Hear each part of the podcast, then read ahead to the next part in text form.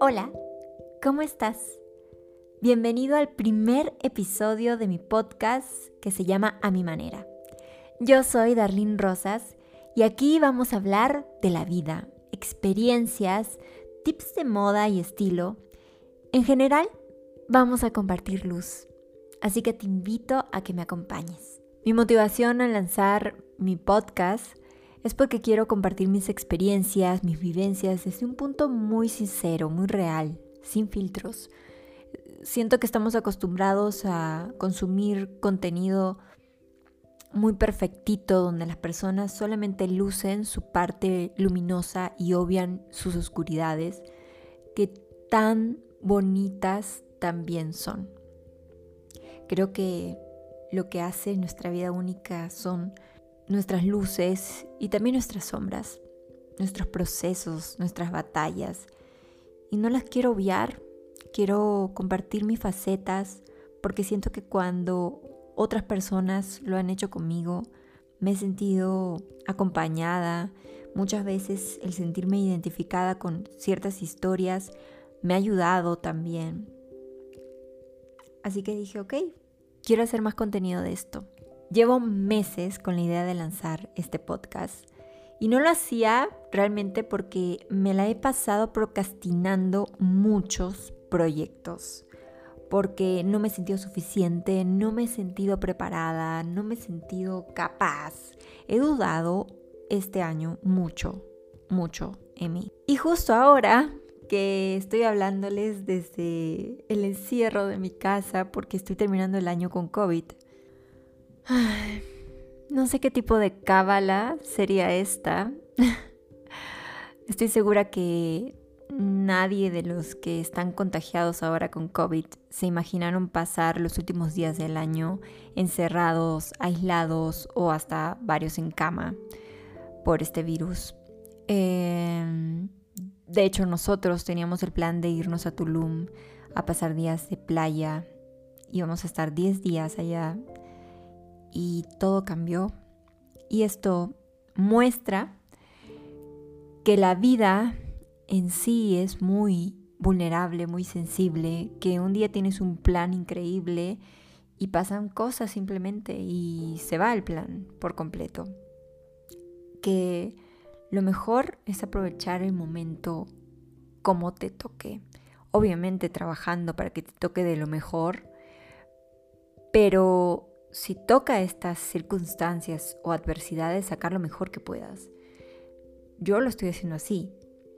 Estoy aprovechando estos días para hacer una reflexión de mi 2021, una reflexión de mí misma, una introspección de todo en general, de, las cosas que he logrado, de las cosas que he dejado de hacer por miedo, por inseguridades, por no sentirme lista.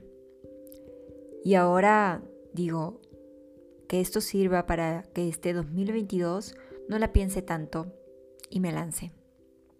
Que si siento que no estoy preparada, igual me lance y estoy segura que en el camino voy a aprender. Pero si no me lanzo nunca voy a aprender nada. Y es más bonito el camino que la meta en sí. Bueno, es lo que yo siento. Y ahora que estamos a muy poquito para empezar este 2022, porque estoy grabando este podcast a las 2 de la tarde del 31, sé que muchos, y me incluyo, estamos haciendo metas para este 2022 y sentimos como la esperanza de que podemos cumplir, todas, porque, porque sí, esa es la magia de empezar un nuevo año. Pero en realidad esa es la magia de empezar siempre, ¿no? Cuando empezamos una nueva relación y estamos tan ilusionados que ya el primer beso sentimos que es la persona con la que nos vamos a casar. Bueno, no siempre, pero pasa. O cuando empezamos un nuevo trabajo y decimos, esta vez lo voy a hacer mejor. O cuando empezamos una, nueva escuela, puede ser nuevos amigos. Pero también da esa incertidumbre, ¿no? De empezar y de saber qué, qué nos depara, como la angustia. Hay personas que tienen mucho amor por empezar en general y hay personas que le tienen mucho miedo al empezar y por eso no se lanzan. O simplemente son circunstancias, ¿no? No siempre. A veces hay cosas que no nos cuesta empezar y hay otras que sí. Lo cierto es que siempre estamos empezando, aunque no, no seamos conscientes. Eh, no solamente un nuevo año, un nuevo día, una nueva hora, un nuevo minuto, un nuevo segundo. Siempre estamos empezando. Y eso es lo bonito. Eh, y por eso quiero empezar este podcast hablando justo del tema de empezar de cero. Yo estos últimos años me he vuelto muy devota de la idea de empezar de cero. No siempre fue así. Eh, esto realmente parte desde que me vine a vivir a México y dejé todo, todo en Perú. Y ese cambio tan importante que hice en mi vida me hizo dar cuenta y tener muchos aciertos en mi vida de que el empezar de cero no es trágico, sino que al revés, trae muchas cosas bonitas, positivas e increíbles a tu vida cuando realmente te lanzas a lo desconocido. Y justo, a veces no nos lanzamos por miedo, miedo a sentir que hemos perdido el tiempo, miedo a sentir que hemos fracasado o que lo que hemos luchado no ha servido para nada, miedo a dejar nuestra parte cómoda o también miedo por todo lo que nos hemos comprado, por las ideas ajenas, por las creencias de otras personas que, bueno, cómodamente hemos aceptado en nuestras vidas. Entonces, ese miedo nos hace quedarnos con esa persona con la que ya no somos felices, con la que ya no está tan a gusto compartir, por ese miedo a perder todo el tiempo invertido en esa pareja. Eh, ese miedo nos hace quedarnos en un trabajo que también no nos da satisfacciones personales. Ese miedo nos hace no lanzarnos a ese nuevo proyecto, ese nuevo negocio, porque es literal tirarnos al vacío y arriesgarnos a lo desconocido, completamente. Les voy a contar un poquito de mi historia antes de decidir venir a vivir aquí a México. Realmente no es que siempre tuve miedo a lanzarme. Eh, tengo como que la convicción de que escucho mi voz interior, que para mí es Dios, que es mi socio de vida, y Él siempre me ha guiado y me he lanzado aún con muchísimo miedo. Y he podido lograr muchas cosas gracias a lanzarme con miedo. Cuando era chica, yo quería ser ginecobstetra cuando estaba en el colegio. Tenía muy claro que quería hacer eso cuando saliera del colegio. Bueno, dedicarme a eso.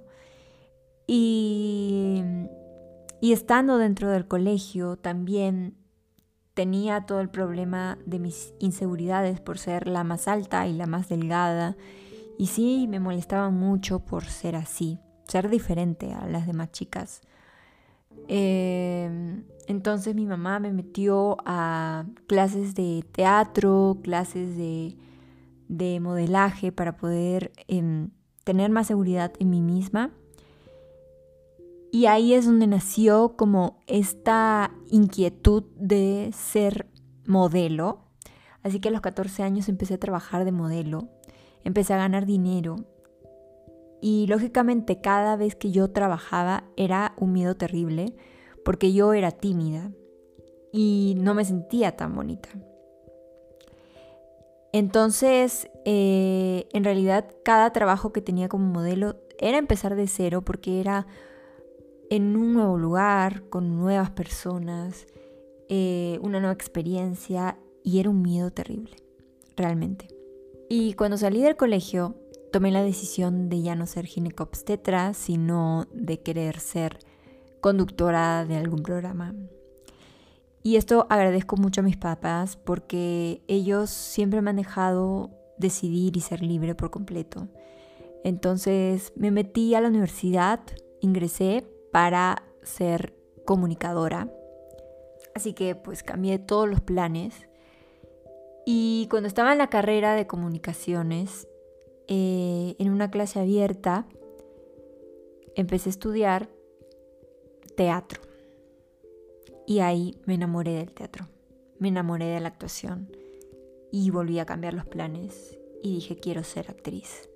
Y ese fue otro empezar de cero, aunque no parezca porque es otro mundo.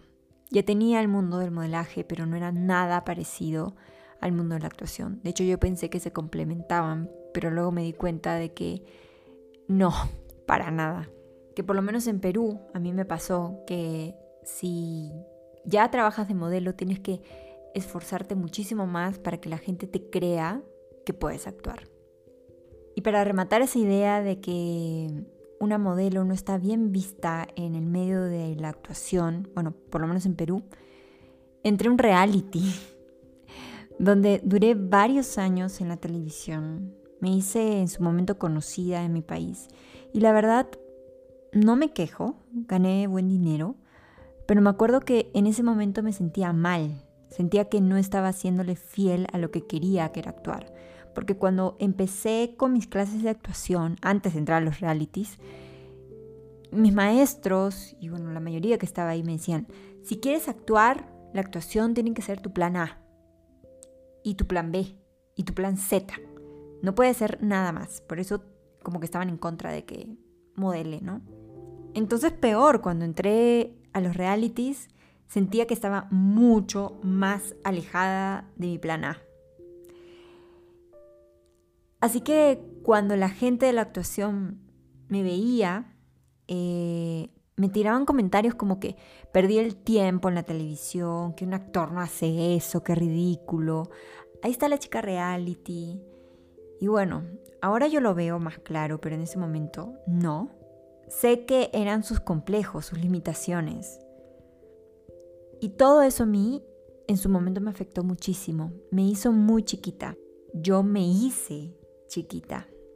Con esa idea errónea, decidí salirme de los realities en búsqueda de mi gran sueño, que era ser actriz, limitada en cierta forma por la idea de que una actriz no puede hacer otra cosa que no sea ser actriz. Si yo pudiera darle un consejo a mi yo de entonces, le diría que tú puedes todo. No eres menos, solo te toca trabajar más duro. Que todas esas limitaciones que tienen los demás hacia tus sueños, hacia tus metas, son erróneas. Que si alguien no lo logró, no significa que no se pueda. Y que como dice Barbie, sé quién quieras ser. No hay límite. El punto es que lo dejé todo. Lo dejé todo de un día para el otro sin un plan, sin ahorros, simplemente con la idea de que quería ser actriz. Pasé muchos apuros porque el medio no me consideraba actriz. No ganaba ni la cuarta parte de lo que ganaba en los realities. No había oportunidades para mí porque literal tenía que desvincularme de los realities para ser un poco aceptada en el medio de la actuación. Y eso generó en mí mucha carga porque sentía que constantemente tenía que estar mostrándoles a las personas que estaban en el medio de la actuación que yo estaba sufriendo para lograr ser actriz, que, que realmente estaba sacrificándome por mi pasión y que me merecía un puesto. Y escuchaba comentarios de otros actores expresándose sobre los chicos realities, ¿no? Que decían, claro, es que estos chicos se lo llevan fácil, salen en televisión haciendo tonterías y ganan mucho dinero, y nosotros que nos las pasamos ensayando y ensayando y ensayando, ganamos nada, eso es injusto. Y entonces ahí es donde me di cuenta el por qué los actores no aceptaban a los chicos realities, y era por esta sensación de injusticia, y en ese tiempo no tenía la madurez como para discernir esas ideas simplemente me las compraba, ¿no? Y decía, claro. Y por eso todo el tiempo trataba de demostrar que yo sí le estaba sufriendo. Sí me merecía un espacio. Al final de tanto sufrimiento, porque realmente la sufrí y ahora lo veo, no era necesario. Pero lo hice así. Grabé mi primera película y eso me ayudó, o bueno, yo tomé esa oportunidad para presentarme al sea de Televisa y con eso me aceptaron y ahí decidí, porque una cosa es que te acepten y otra cosa es decidir hacerlo. Yo decidí cambiar a vivir a México y explorar todo nuevamente. Y ahí tuve mi volver a empezar. Volví a empezar de cero en México. Y cuando digo de cero, fue de cero, literal. Solo me traje una maleta de ropa que no me servía casi la mitad por el clima, que es completamente diferente el clima de la Ciudad de México al de Lima. Así que fue nueva casa, nuevas costumbres, nuevas compañías, nuevas calles, nuevas formas de llamar a los alimentos, que el tomate, jitomate, nuevos olores, hasta mis redes sociales con muchos seguidores totalmente peruanos, no me sumaba en nada aquí en México para trabajar, porque me pedían que sea público mexicano. Así que fue nuevo todo. Me acuerdo que lo primero que me dijeron cuando entré a la escuela, yo pensé que me llamaban como para felicitarme por mi ingreso y me dijeron, mira, aquí tú no eres nadie, tú eres una más. Así que trabaja duro, porque aquí nadie te conoce. Y yo mm", sentí un vacío, dije, lo estar, o sea, estaré haciendo bien. Ya he sufrido tanto para querer ser actriz. Y ahora todo lo que he pasado no sirve de nada. No puede ser. Luego me di cuenta que le puse tanto peso al yo vine a actuar a México que llené la idea de mucha carga. Como si yo le debiera explicaciones a la gente del por qué no estaba en un protagónico de Televisa. Como si ellos hubieran apostado por mí. Hice dos proyectos para Netflix, pero igual dentro de mí no me sentía bien. Me sentía chiquita, como no merecedora. Y luego vino la pandemia y no habían castings. Entonces toda esa idea de, de que voy a ser la actriz se vino abajo porque no habían castings y no habían oportunidades y yo vine aquí a México por eso. Y todo estaba parado y me hundí. Y me dio ansiedad, y me dio ataques de pánico, y me dio depresión, y me sentí súper mal, y me sentí perdida, y me sentí poco merecedora de, de, muchas cosas. Fue una etapa muy difícil para mí. Pero bueno, fue 2020 y el 2020 creo que muchos nos hemos sentido igual. Pero también en esa etapa de confusión, de incertidumbre, nacieron nuevas cosas, nacieron nuevas ideas. Empezamos de nuevo, una nueva realidad. Y en esa nueva realidad en mí llegó mi vida la moda. Porque hasta ese momento para mí la moda era comprar las tendencias y copiar de lo que veía. Pero tomé un curso de asesoría de imagen que me hizo creer que sí había un plan B y me llenaba. Porque puedo ayudar a otras personas, a otras mujeres. Y hubo días en que ese plan B se volvió mi plan A y me pasaba horas en eso y hacía contenido de eso y me apasionaba muchísimo. Pero también me llegaban sentimientos de decepción y de frustración, como si estuviera abandonando mi plan A real, o sea, la actuación, como si me estuviera resignando a que no me va a funcionar la actuación y que soy un fracaso. Y es así como he estado viviendo por muchos meses con castings que no me presentaba porque no me sentía suficiente actriz y sin lanzarme a llamarme asesora porque entonces estaría aceptando que no soy actriz. poco confuso, pero así, así ha pasado. Y esos han sido simplemente mis complejos. Y alguien también me dijo que es este síndrome del impostor, que nunca crees que eres suficiente. ¿Y saben qué? He decidido empezar de cero mi relación con la actuación, dejar todas esas ideas atrás de lo que dijeron, lo que pasó y todo eso. No voy a empezar de cero. Porque eso está en uno, no es el tiempo, está en mí, está en ti. Y voy a lanzarme a empezar a vivir y sumergirme en las asesorías que me llena el corazón.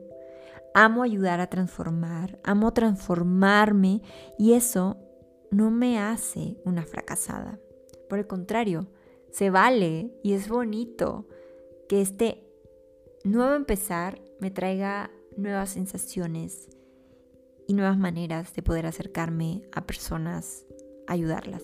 Y con esto te digo a ti que si tú ahora tienes miedo de empezar de cero, porque tienes miedo o incertidumbre de lo que va a suceder, tienes miedo de que todo el esfuerzo que has hecho antes se pierda, tienes miedo de sentir justo que has perdido el tiempo en una relación, quiero que sepas que nada es una pérdida de tiempo, todo es una ganancia.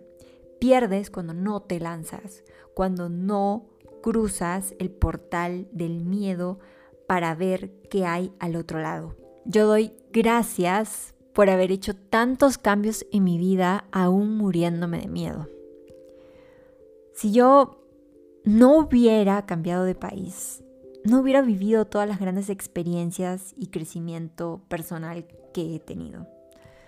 Mis papás que han venido a vivir a México hace dos meses no hubieran eh, tenido esta motivación de empezar de cero también. Y este empezar de cero a sus casi 60 años les ha traído una revolución y renovación a nivel personal, profesional a sus vidas.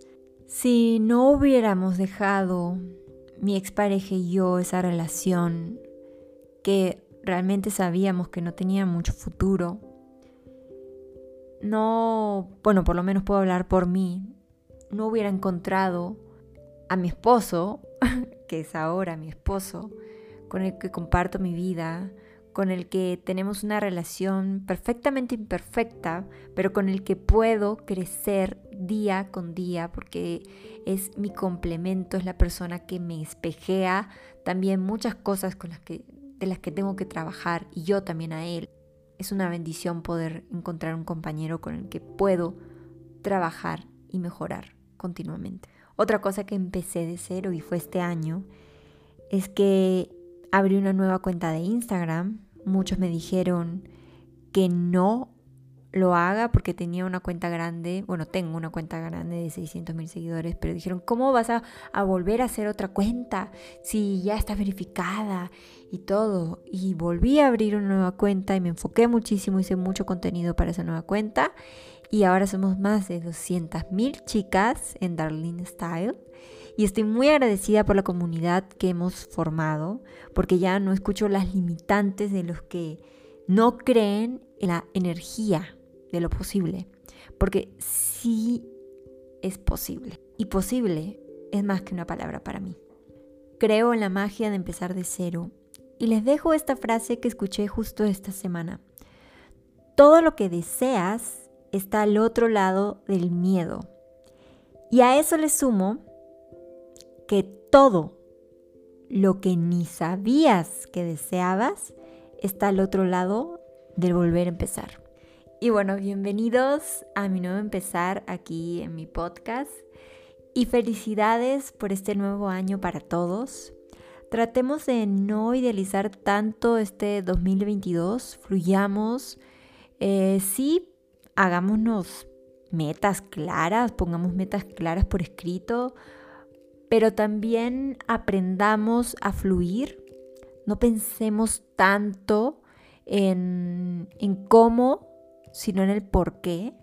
El cómo va a fluir muy, muy fácil cuando tenemos muy claro el por qué.